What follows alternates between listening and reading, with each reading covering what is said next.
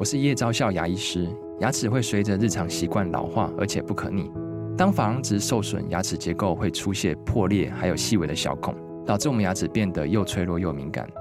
这边我真心推荐贝欧尼修复牙膏，内含 BioHAP 成分，搭配正确的刷牙习惯，经科学实证，可在两周有效让牙齿再矿化，修复受损珐琅质的细微小孔。相关资讯及购买通路，请参考资讯栏连结。那接下来我们就要跟大家来聊一聊欧洲啊。说实在的，我就跟朱老师开玩笑，我说：“哎，你不讲欧洲，大家都可能以为说欧洲烂爆了、烂死了。”对，因为我们台湾的媒体铺天盖地都在这几年都在讲欧洲多糟糕啊、多惨啊。尤其俄乌战争爆发以后啊，哎呀，告诉你，呃，欧洲啊，缺电啊、缺水啊、缺能源啊，什么这也缺那缺，经济多惨啊，通膨多严重啊。我跟你讲。真的是不要太相信这些媒体，因为我不得不说，台湾媒体的新闻，几我说国际新闻几乎都来自于美国。嗯、那美国讲难听一点，唯恐天下不乱，他就不喜欢欧洲啊。对，好，大家一直以为中国是美国的最大敌人，你错了。我一直觉得欧洲才是美国的最大敌人。哦、嗯，因为能够取代美国地位的，绝对不是短时间之内的中国。也许以后有机会，我们不知道。可是这几年来，尤其是零八年金融海啸之后，真正威胁美国地位的是欧洲。所以美国其实一直对欧洲更不友善，是大家不知道，因为我们在我们的媒体看不到这些，所以你看到对欧洲的新闻哦。我们会不会被 被那个罚？好，不管好，我们就是有什么说什么。对啊，可以判断啊，这我们的判断可以啊。是好，所以呢，而且你知道，你记你以前就讲过，我也老觉得那个，你看那个，我们都觉得经济学人可能大家也不知道经济学人是谁的观点，还比较欧洲观点嘞。是，他对美国也不是很友善的。对，所以我会觉得，因为我们台湾的媒体，尤其这个我们刚讲的外电媒体，基本上都是以美国的观点来看这个世界。对啦。问题美国的观点本来他们的本位主义就很强烈嘛。啊。所以我真的建议大家。如果你要看国际新闻的话，欧洲的媒体的新闻是更公正客观的。他们即便是欧洲媒体，他们也很少会本位主义。可是刚英芬讲的讲英国经济学人，确实他的本位主义很强啊。很多人都这样讲，而且大家都会觉得说美国对我们很好，美国哪会对我们很好？拜登也不会对我们很好，是啊，川普选上也不会对我们很好啊。是，他对美国人好就好了，干嘛对我们好啊？对，所以像我们如果尤其是国际财经新闻的话，我其实推荐第一个就是路透社的新闻哦，好，第二个就是 Financial Times 金融时报。哦，好，我会比较建议这两个，其实就我长时间来看，他们是相对公正客观的。哦，很少会有那种本位主义的问题在里面。而且呢，我也认识曾经在那边工作过的记者，嗯、他们说他们对新闻的要求是非常非常严谨的。嗯，路透社。对，路透社他们是非常非常严谨的。有，我有他们的 app。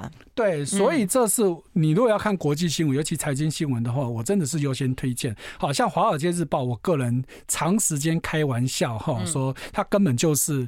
英文版的水果报哦，oh. 所以大家听到我这个讲法，大家就知道我对他的评价是非常非常低的了。好，那我就不多说，我们切到我们我们今天的正题。我们来看欧洲到底好还是不好？好，对，数字会说话嘛？好不好？不是我说了算嘛？好，来我。更新到昨天最新的数字，我们就拉去年到今年目前为止，欧洲我们用道琼欧洲指数，哈，这是一般我们看整体欧洲市场的时候，我们最常看的数据啊。好，那当然我们也可以对比两个欧洲两个大国，德国跟法国的表现。那美国我们就抓美国，当然就是这三大指数，道琼、标普跟纳斯达克。所以你看哦，我们但我的线里面没有那么多哈，我现在只画了四条，因为太多条会很乱哦。你看到最下面的这一条。黑色的线是道琼，当然大家知道，就算你再不懂，你也知道线越上面表示涨越多嘛。对呀，所以你可以很明显可以看到，法国呃欧洲的三个指数就是我刚刚说，我用欧洲呃道琼欧洲五十号，德国的主要指数，德国的德意志或者说 DS 指数，那法国就是，所以我们有称政商工会或者是法国这个巴黎交易所等等，反正它有很多名，就是 CAC 四十指数。好，所以。我们用德国指数、法国指数跟道琼欧洲五十指数这三个指数，你看从去年到目前为止，他们的涨幅其实是比道琼多的。嗯，好，那我如果我们去抓更精准的数据，我们给大家看。好，这时候我们就比，不要只比道琼，我们标普跟纳斯达克都都来比啊。好，来，你看哦，道琼欧洲五十去年涨十九点二趴。德国的 DS 指数涨二十趴，那法国的 CAC 指数涨十六趴多，但是道琼去年只涨十三趴多。嗯，好，没有错，标普跟纳斯达克去年都涨很多。嗯，但是如果你看到今年到昨天，嗯，你看到道琼欧洲五十是涨七点三八趴，德国 DS 是三点六九，法国 CAC 是四点八八。好。都比道琼来的高，好，那如果你看标普、纳斯达克都涨六趴多，可是它还是输道琼欧洲五十。嗯，那大家也很清楚，为什么道琼涨得比较少，那标普跟纳斯达克涨比较多？因为就是科技股嘛，就是那些 AI 公司，嗯，把这个指数撑高了嘛。可是如果你看到道琼的呃道琼欧洲五十指数，你去看到它的内容。其实是更广泛的，不会压在特定的这些标的上面了。好，所以也就是说，我们先从大方向来看。好，那再我们来看看那个指数跟本益比跟值利率。我们先休息一下，好吧？I like 好，我们现场的就是南台科技大学财经系教授朱业忠朱老师了。我们持续跟大家来谈一谈呢，也就是我们在呃看这个欧洲的主要指数，那这涨幅是惊人的。可是我们要看的是本益比啊，这个值利率啊，诱不诱人啊？对，因为大家永远会问一个问题啊，已经涨这么多，还可不可以买？对。对，这所以呢，就回过头来看，刚刚我们给大家先提到的说，如果以整体欧洲来看的道琼欧洲五十指数，过去两年其实表现并不比美股差，尤其今年到目前为止是比美股好的。好，那问题是，目前你说你去看道琼欧洲五。或者是整个欧洲到底有没有涨太多的问题？所以呢，我们就看到我们最常比的一个叫本益比，一个叫殖利率。对对对。好，本益比看的是什么？是你现在个股票便宜还是贵嘛？所以本益比基本上是越低，代表股价越便宜。所以没涨这么多。所以你看哦，这个 Stock 五十，如果有在看我们直播的，可以看到这个图表哈。Stock 就是我们刚刚说的道琼欧洲五十指数，嗯，它的本益比目前才十五倍多，好，但是你看到道琼也好，标普也好，纳斯达克也好，它的本益比都远远比。这个欧洲五十来的高，嗯，表示什么？它即便涨得比美股多，但是它还是比美股便宜很多。尤其你看到纳斯达克已经三十几倍的本益比了。如果你对投资市场有概念，你就知道这个本益比其实是非常非常高的了。嗯，好，那再看到第二个叫做值利率，哈，其实也就指的是股利值利率。好，那所以这个数字当然就是越高越好嘛。对啊，所以你看哦。这个欧洲五十，它的殖利率目前是二点七三趴，但是你看到美国的三大指数基本上都低于两趴，甚至纳斯达克连一趴都不到。嗯，也就是说，公司到底会不会赚钱？赚了钱有没有配股息股利给你？显然的，欧洲还是比你美股高很多。嗯，所以以整体市场来看，就算你个股其实也适用啊。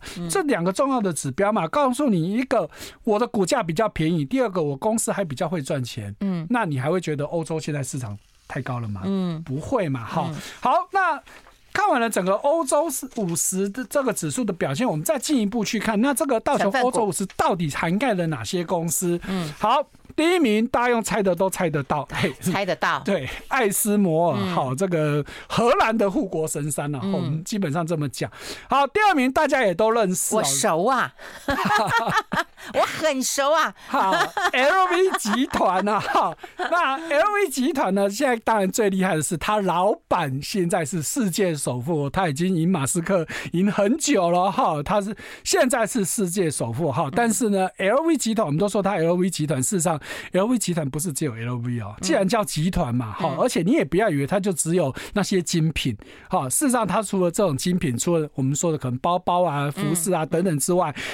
LV 集团其实全名是 LVMH，嗯，那 M 其实代表的是那个法国法我真的不会念。香槟 Moet 对哦 Moet 香槟好，那 H 呢是 Hen Hen 这个轩尼斯 S O，所以它的集团名称其实是这原本三大不同的品牌所构成的。那事实上呢，如果你有兴趣，你到网络上去 Google，你一定查得到。除了我们刚刚说的，不管你是酒啊，不管是精品之外呢，它还有什么？它还有游轮公司。我是说，他的老板，这个集团里面还有游轮公司啊、呃，什么观光饭店，其实他都有，所以人家的集团是非常非常大的。嗯，好，所以这是第二个，第三个哇，这个真的大部分人真的就很陌生了。哈、哦，这是 SAP，我们中文它的公司名称叫斯爱普，它是德国，好像是电子还是？哎，它是做商用软体的。哈、哦，讲商用软体，大家比较常听过，可能就是美国的甲骨文或者是 IBM，他们就是做类似，因为它是。针对企业，不像微软我们都认识，因为微软有做个人的软体嘛。嗯嗯嗯、但是斯爱普是针对企业，所以我们一般。大众一般对它不熟悉，可是人家也是非常大的一个软体公司啊。好，那第四个是法国的道达尔能源，哈，就是能源公司，这我们就不多说。第五个大家应该也都听西门子，哈，这是电子公司，是欧洲最大的这资讯科技公司，哈。那再来这个大家也都熟悉的 L'Oreal，嗯，好，全世界最大的美妆集团，哈，那。直接打 L'Oréal 的品牌可能不是那么多，但是你很多你可能不知道，其实都是 L'Oréal 集团的。对对对，它有很多的其他的子的品牌。好，你回家有兴趣的话，把你的化妆品啊、保养品啊、乳液啊、洗发精啊、沐浴乳啊，你拿起来看，很多其实都是他们生产的，只是你不知道其实是他们的。好，那再来的这个是法国的公司施耐德电机，大家也是比较不熟悉，因为人家做的都是大东西。好，我们就不多说。赛诺菲，我们前面提过喽，哎。做疫苗是最有名的，对。再来，我认识他是因为我我我那个流感是打赛诺菲，对，赛诺菲最有名的几乎可以说就是流感 了。好，那再来。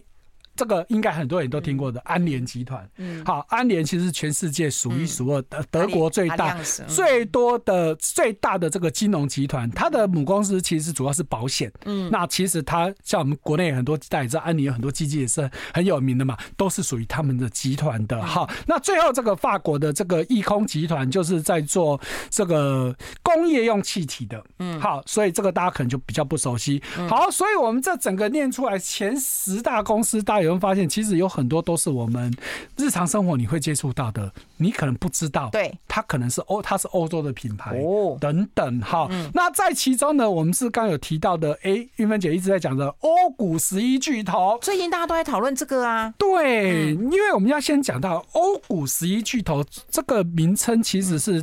高盛提出来的，哈，它就是根据我们刚刚说的道琼欧洲五十，哈，当然它不是根据现在，它是根据二零二零年那时候市值最大的前十的十一家公司，它把它挑出来，但不是最大十一家，就是相对大的十一家公司把它挑出来呢，凑出来的一个新的名词，好，这个这个叫 Granolas，好像是这么念了，G R A N O L A S。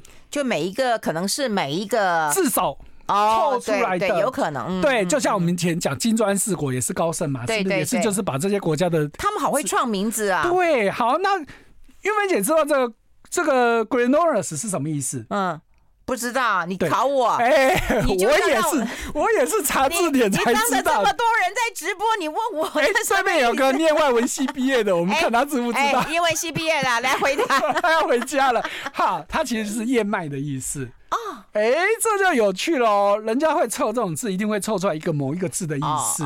那燕麦，我们想到是什么？健康嘛，对不对？对对对。他跟你说，我投资这十一家公司是很健康的。你看，人家这些创造这些字的人是很有学问的。厉害厉害。好，所以这十一家公司是哪些呢？哈，其实我们刚刚已经点名到好几家公司了。好像我们刚刚已经有说诺和洛德嘛，对不对？哦，一定有诺和诺德嘛。赛诺菲，我们刚刚也提到了嘛，L'Oréal 也提到了嘛，LV。也提到了嘛，艾斯摩尔也提到了嘛，斯艾普也提到了嘛，好，所以除了这些公司之外，刚刚没有在这个前十大成分股里面的，因为我们刚刚说它是根据二零二零年，不是最新的，还有英国很大的葛兰素制药，好，那再来瑞士的罗氏制药，好，罗氏对，再来诺华也是制药，再来就是 A G 阿斯特捷利康英国的制药公司，诶，所以哦，你看到这十一家公司里面，其实有六家是生技制药，哎。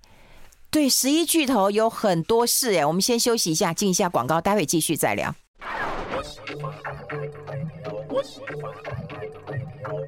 好，欢迎回来理财生活通，我是夏云芬，在我旁边的就是我们朱月忠朱老师啊。这个呃高盛很会取名字啊，像金砖四国的时候就直接给你个砖头嘛哈，BRICS 啊，啊现在又来一个这个燕麦了，看得出来有很多其实是那个健康啊生计相关的产业。对，好，刚刚我们还有一家没有提到，但是大家绝对台湾人都认识的雀巢。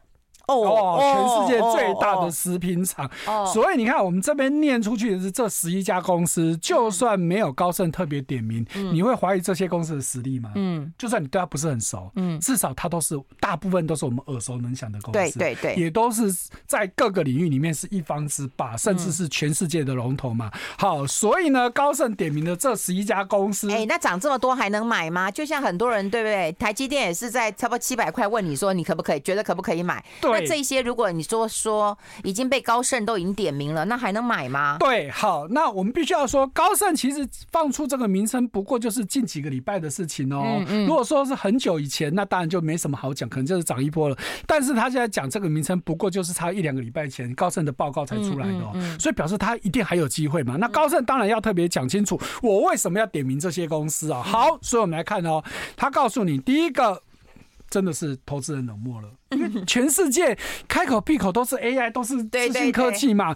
那这些公司明明基本面很好，但是股价被严重低估，这是第一个。好，第二个，告诉你，美国之前的这个七巨头真的就涨太多了。哎，那你你觉得七巨头会泡沫吗？呃，有人已经泡沫啦，特斯拉啊，哦，对不对？那苹果也在走下坡啦。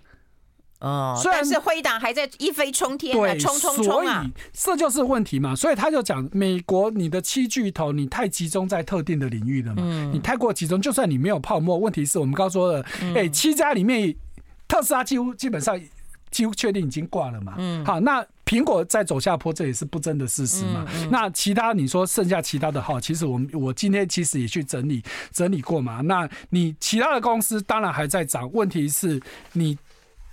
风险太集中，尤其你涨这么多了，嗯，你还能涨多少？嗯，好，譬如说你说辉达很好，没有错，可是它本益比七十倍，你要不要再买？是是不大敢啊，什么问题？它就是还在涨嘛，嗯，那这就是问题嘛，是不是？你看到昨天辉达收盘是涨了十六趴，嗯前天它盘后公布财报的时候，那时候盘后也不过才涨了九趴，嗯为什么昨天可以涨十六趴？它涨了这么多，大家照追还是有人追，因为。辉达股价已经被喊到一千三百块美金嘛，嗯，它现在七百多块美金，本益比已经都六七十倍了，嗯，那喊到一千三，当然我们不否认它还在持续成长，可是它能涨多少，我真的不敢讲，嗯。一年前喊七百的时候，人家都说你乱喊。对对对。可是七百真的到了。嗯。那现在人家喊一千三，你觉得他是喊真喊假的？我不知道。嗯。好，所以回过头来，至少这些公司绝对相对安全很多，因为没有那么夸张嘛。好，来，再来就是我们刚刚是不是跟大家讲，欧股去年是表现非常好，今年到目前为止也表现非常好。那其中就是这。这些公司的功劳，嗯，哎，这十一家公司占了整个欧洲股市涨幅的六成，嗯，哎，你说那不是也是很集中吗？可是我们刚刚为什么要特别一家一家去讲？因为它产业分散嘛，嗯，你不像美国的七巨头就集中在基本上就是科技嘛，嗯，那科技当然大家也知道嘛，跟跟霸掌归瓜嘛，嗯，你可能好大家都好，到时候差可能大家一起差。可是当我们刚说到的，你看到这些公司它的产业。表这产业分散这么多，是我们刚刚简单的说，是不是有生技制药虽然是占最多的？哈，但事实上他做的东西也不是大家都一样。再来有美妆、有奢侈品、有食品、有半导体、有软体，所以它产业相对分散，你不用担心说一有问题，大家全部都。都遭殃嘛，好，所以相对是分散哈。那再来就是，当然公司很赚钱嘛，然后波动嘛，然后它的获利其实很稳定嘛，不像科技公司可能短喝短卖嗯，赚的时候很赚啊。就譬如说我们一直在讲辉达嘛，你怎么知道它现在一季可以赚五块钱？一年前他一季可能赚一块钱都不到，嗯，那为什么他现在一季可以赚五块？可是他一季赚五块可以持续多久？嗯，不知道。而且他可以独占多久？可能大家都以为说辉达已经宇宙无敌了，可是连黄仁勋自己都讲，他最他最怕的竞争对手是谁？华为。华为。对嘛？所以是华为。所以大家不要以为说，哎，华为，哎，中国不是也快要这个惨兮兮的？但那黄仁勋最怕的是华为。对，那别的不说嘛，我们刚刚讲特斯拉，嗯，几年前你会觉得特斯拉有人可以超越他吗？没，没。没有嘛？那问题现在摆在眼前，特斯拉就是在走下坡了嘛。对。那科技业就是有这个问题。可是回过头来，我们刚刚说的这些公司，譬如说，你看雀巢，哎，雀巢成名几十年了，有人可以超越它吗？难难嘛。你看罗瑞啊也是啊，人家已经引引领风骚多久了？好，再来就是艾斯摩尔，虽然说是它是科技业，人家做的是最上游的，反正。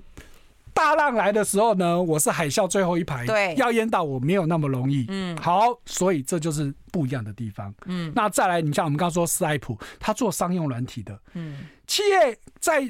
软体不会常常换来换去，因为它有稳定性的问题，而且我用习惯了，我企业以后你要换一套新的系统，那是非常困难的。所以他们的客户都是长期稳定的。嗯，哎、欸，那比较有竞争的，真的就是生技制药。哎、欸，所以我们来看一下那个欧股十一巨头的一些档案，好不好？是，对。所以呢，嗯、我们刚刚提到说，欧股这十一家公司呢，好，大家如果有同步看我们的直播，我们可以看到，好，我大概就是很快的做一个简单的整理，就是这些公司分别属于哪些国家，分别属于哪些。产业，然后呢，它的市值好。那我这是根据昨天最新的资料，目前这十一家公司里面市值最高的，哎，其实。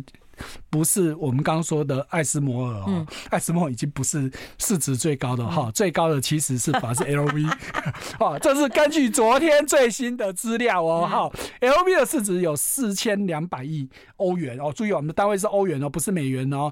好，那诺和洛德是排第二，真是你看女人的钱呐，哎哎，比你是女人呐哈。对啊，当然了，L'Oréal 可能女生用的比较多了，那诺和洛德当然就没有男女之分了。对了，好，市值也有四千。千一百亿，好，那对，那艾斯摩尔其实只排到第三，是三千五百亿欧元。我们的单位通通都是把它换算成欧元了，哈，所以你可以看到这些公司，哎，人家。的产业，然后看目前的市值规模。好，那当然以如果以最近这一年或近期的表现，那真的就有好有坏了哈。譬如说，罗氏制药是跌的，赛诺菲是跌的，A G 阿斯特捷利康也是跌的，雀巢也是跌的。哎，所以哦，我们刚刚说了哦，这些公司不见得一定就是好，但是有可能是高盛说的被低估。哦，或者没有人买嘛？没人，你们都追嘛？你们都去追那些热门的嘛？好，可是对应的现在最夯的诺和洛德，嚯，这个就厉害了哦！今年到昨天涨二十二趴多，近一年涨大概七十趴，不厉害哈？怎么这么会涨啊？我真受不了嘞，想去减肥了，受不了了。我们先休息一下，进一下广告。I like 好，我们现场的是朱业忠朱老师啊，很多人问我们基金到底是哪一支，我们又不是卖基金的。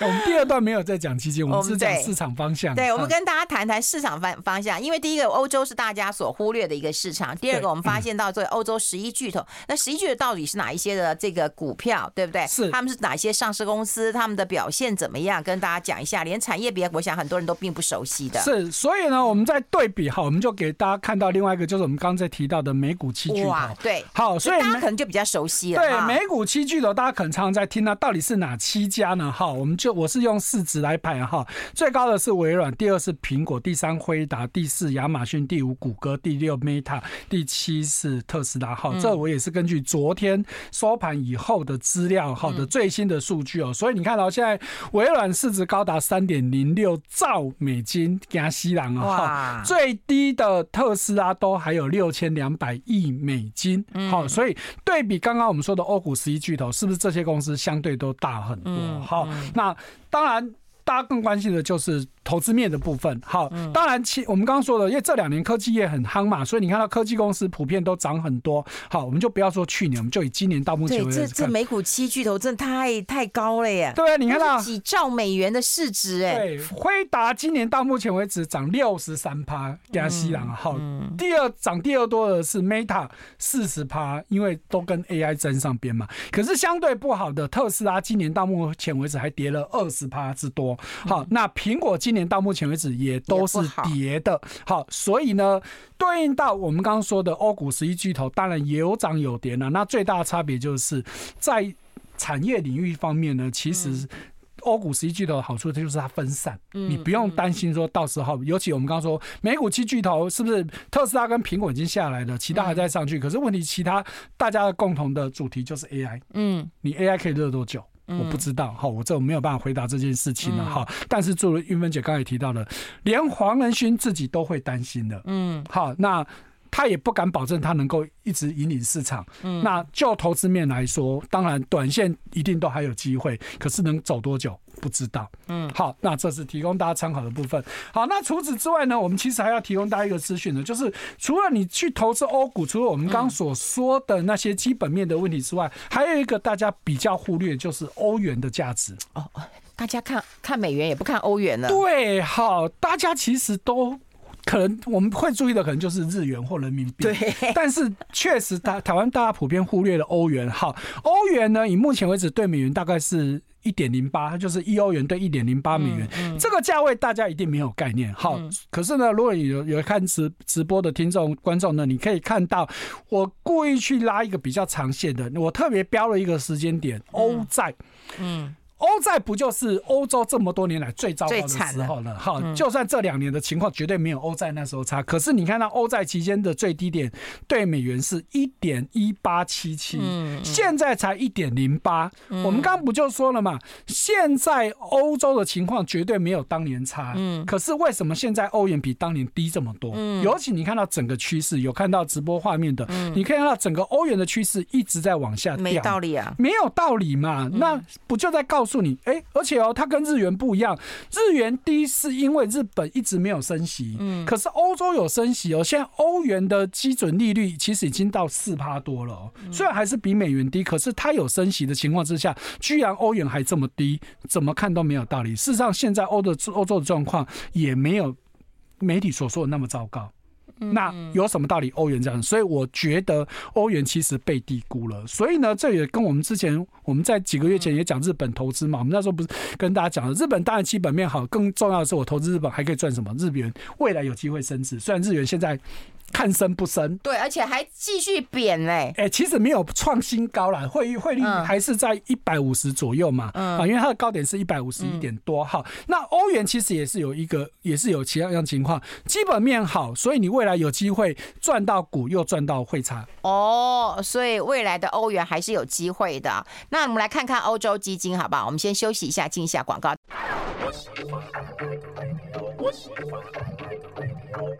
好，我们持续跟朱月忠朱老师来好好的谈完，我们今天就不开放 call in 了啦，哈，因为谈到这个呃被低估的欧洲啊，哈，除了这个欧元被低估之外，那有很多人也想问啊，就是说那欧洲基金大概很少人有了，这绩效好不好啊？确实，你说它不好吗？我会觉得其实还可以耶。哦，以一年你有个二十几趴报酬，很好，算很好了嘛，对不对？好，所以你看到我们帮大家整理哦，如果你有直播可以同步看到这个资讯哦，我们帮大家整理。你今年到目前为止前十名的绩效，你会看到第十名都有还有八趴多。各位，我们多感动啊！这朱老师做到昨天呐、啊，二月二十二号啊，哎，是今天早上哦，今天早上，今天早上的数据啊。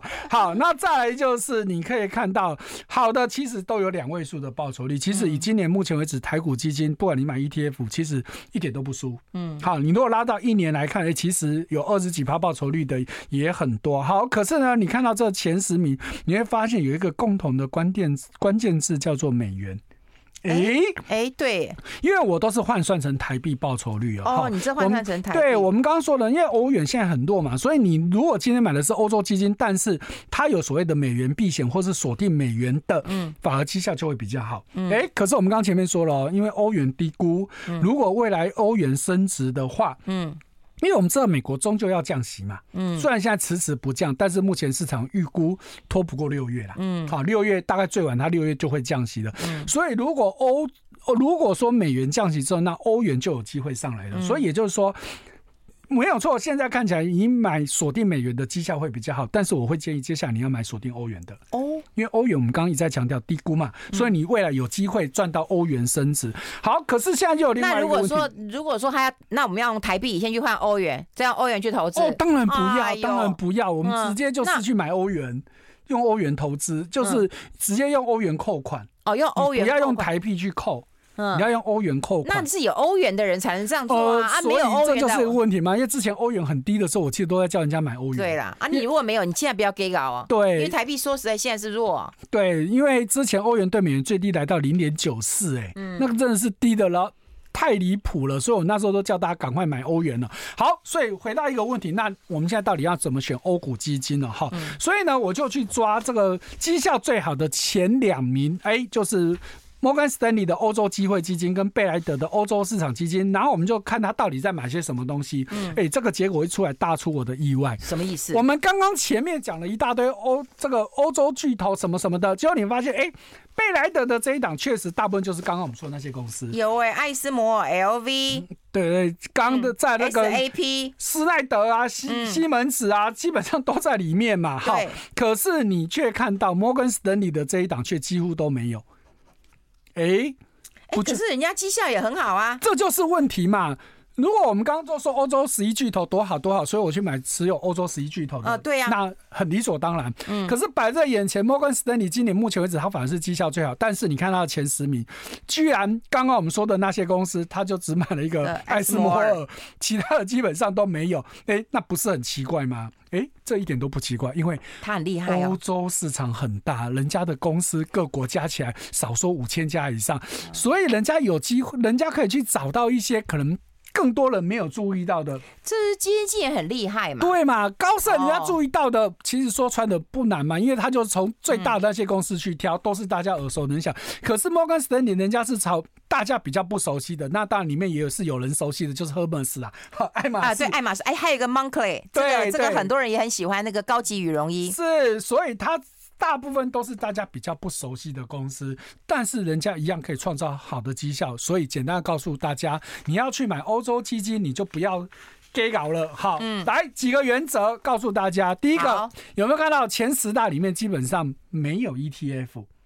嗯，所以告诉你，欧洲你要买主动式基金哦。会优于 ETF。好，哦、第二个就基金经理人会厉害。对，基金经理人厉害。好，那第二个告诉你说，你其实刚告诉你们，第一名跟第二名的投资差那么多。对，那我到底要选什么？很简单，就看挑绩效好就好。嗯，你根本就不要管他到底投资什么国家，投资什么产业，投资什么公司嘛。好，所以这是提醒大家的。那第三个就是我们刚刚说的，现在我会比较建议买欧元计价，虽然我也不知道欧元到底有没有机会补涨，嗯，但是我会觉得至少欧元最差就是这样子的，它不会再有什么贬值的空间了。嗯，但是相对它升值的机会是比较大的，所以我会建议你接下来要买欧洲基金的话，你可以去挑欧元计价的。那当然呢，台湾投资人现在喜欢买 ETF，嗯。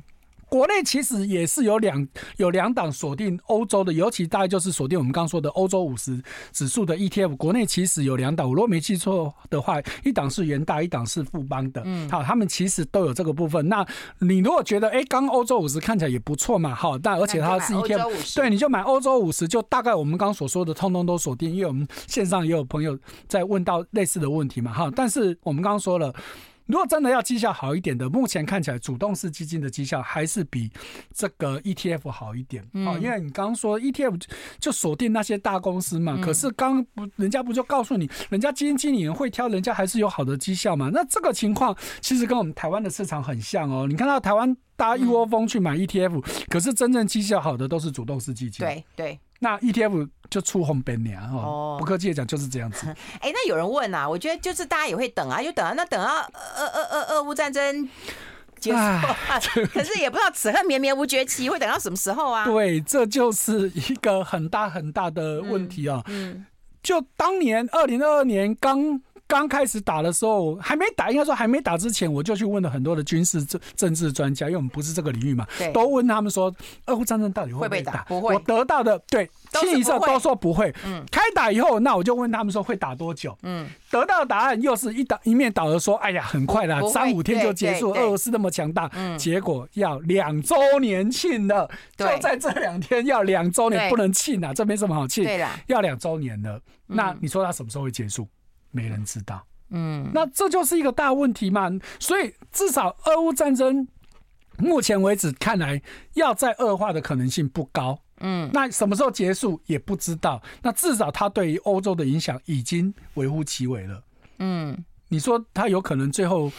在一个大规模的最后大决战吗？嗯，我觉得可能性很低啦。大家现在都倾向说，最后一定是两边讲好了，那很有可能就是俄罗斯跟乌克兰之间，乌克兰就是可能就是割地赔款或者是怎么样的，就把战争结束掉，因为连普丁自己都累了嘛。嗯，我劳民伤财打了这么久，我得到了什么？嗯，没有嘛。他现在其实就是面子之争嘛。所以我会觉得这件事情倒已经不是重点了啦。好，所以我会觉得，就欧洲市场来说，好，那再加上刚这个我们的听友听到问到的，欧洲可能在科技业确实是落后的，对，所以才会有德国要找台积电去。盖厂嘛，虽然这个还没有正式公布，我会觉得八九不离十啦。今年之内这件事情一定会宣布的啦，因为毕竟德国大家也知道有那么多的车厂。这么多车厂都需要晶片，那过去几年大家还记得吧？曾经有汽车缺晶片的事情发生。对，然后说跟台积电说，可不可以先卖给我？对嘛？甚至那时候连连德国的部长级的人都 打电话说，都要亲自来台湾这个勾夹了，你就知道。所以人家也知道他自己的弱点在这边嘛，他有强项没有错，当然他也有弱项，他不是什么都厉害嘛。所以呢，人家也在补足这个部分嘛。那你也不要。觉得说人家欧洲就没有什么半导体公司，德国有英飞凌啊，还有一个意法半导体嘛，这都是响当当的公司嘛，哈，所以我会觉得欧洲目前真的是被低估的啦，因为欧洲真的你仔细去看，它真的没有我们台湾媒体说的那么糟糕了。我觉得大家如果愿意比较用长一点的时间去那个欧洲市场，虽然没有办法像美国或者是压科技股，嗯。让你瞬间。赚很多，但是以长时间来看，我会觉得欧洲是一个布局的机会。哦，了解了解。好，今天非常谢谢我们朱业忠朱老师啊，到我们的节目现场跟大家做一个分享。只是今天很抱歉没有办法开 call in，因为我希望把它讲讲清楚嘛，哈，讲完嘛，才不辜负你今天早上才传的表格嘛。所以大家有看直播，真的是啊很幸福的一件事情啦。好，谢谢朱业忠朱老师，下次再见，拜拜。拜拜。